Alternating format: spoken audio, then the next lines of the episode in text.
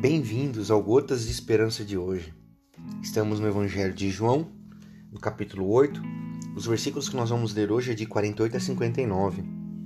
Vocês se lembram que ontem eu falei sobre é, aqueles que acreditavam em Jesus e a dificuldade que os judeus, os religiosos, estavam para aceitar que Jesus de fato era quem dizia ser?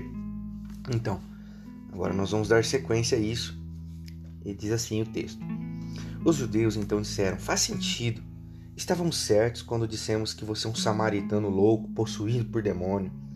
Jesus reagiu: Não sou louco, apenas honro meu Pai enquanto vocês me desonram.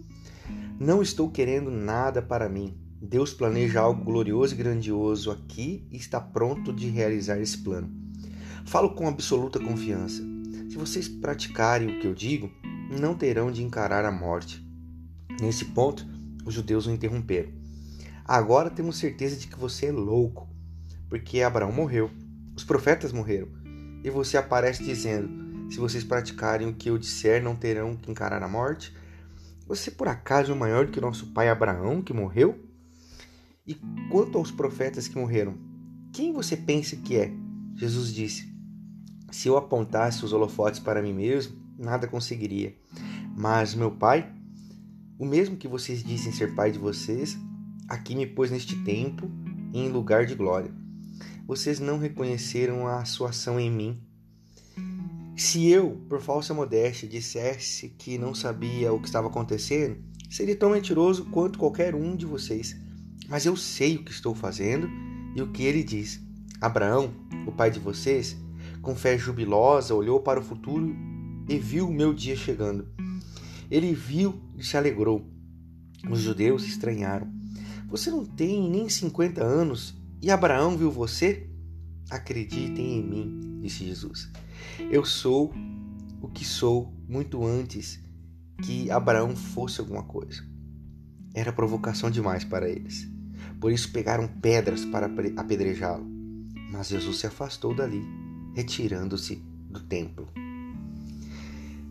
Jesus vem ao nosso encontro, mesmo quando somos ríspidos, onde estamos, mas ele não diminuirá as vestes da glória de Deus para que se ajustem às nossas expectativas definhadas e esqueléticas. Ele vem ao nosso encontro, mas ele não diminui. Teremos de mudar, adquirindo um apetite pelo Deus vivo e um entusiasmo pela eternidade. Como que está a sua relação com esse Jesus? Porque veja, a relação dos religiosos, dos judeus aqui com Jesus estava bem conturbada. E Jesus, ele não hesita em momento nenhum. Ele usa uma expressão aqui, ele diz eu sou, eu sou.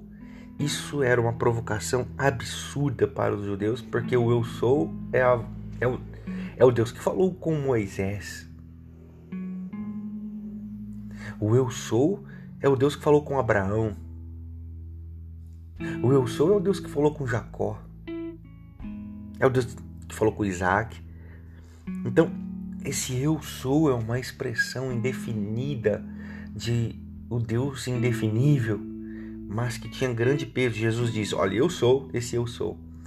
E os discípulos não conseguiam entender nada, os religiosos não conseguiam entender nada, porque a eles faltava um coração disposto a querer Deus. E é assim que funciona nos dias de hoje.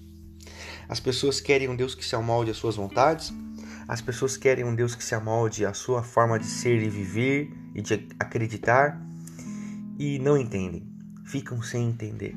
Por isso muitas se afastam. Por isso, por isso muitas dizem: Não, não quero mais isso aí, não, isso é muito complicado, esse Deus aí. É por isso que as pessoas negam o Evangelho é por isso que as pessoas brigam, é por isso que igrejas se dividem, é por isso que pastores se ensoberbecem. É exatamente por essa perspectiva desse Deus que se amolda na cabeça de quem pensa as suas próprias vontades. Mas Deus não é assim. A minha oração por mim e por você é que nós possamos estar com os joelhos dobrados, prostrados, discernindo quem é Jesus e dizendo: Tu és, Senhor. Tu és o Senhor e o meu Deus. Que assim seja.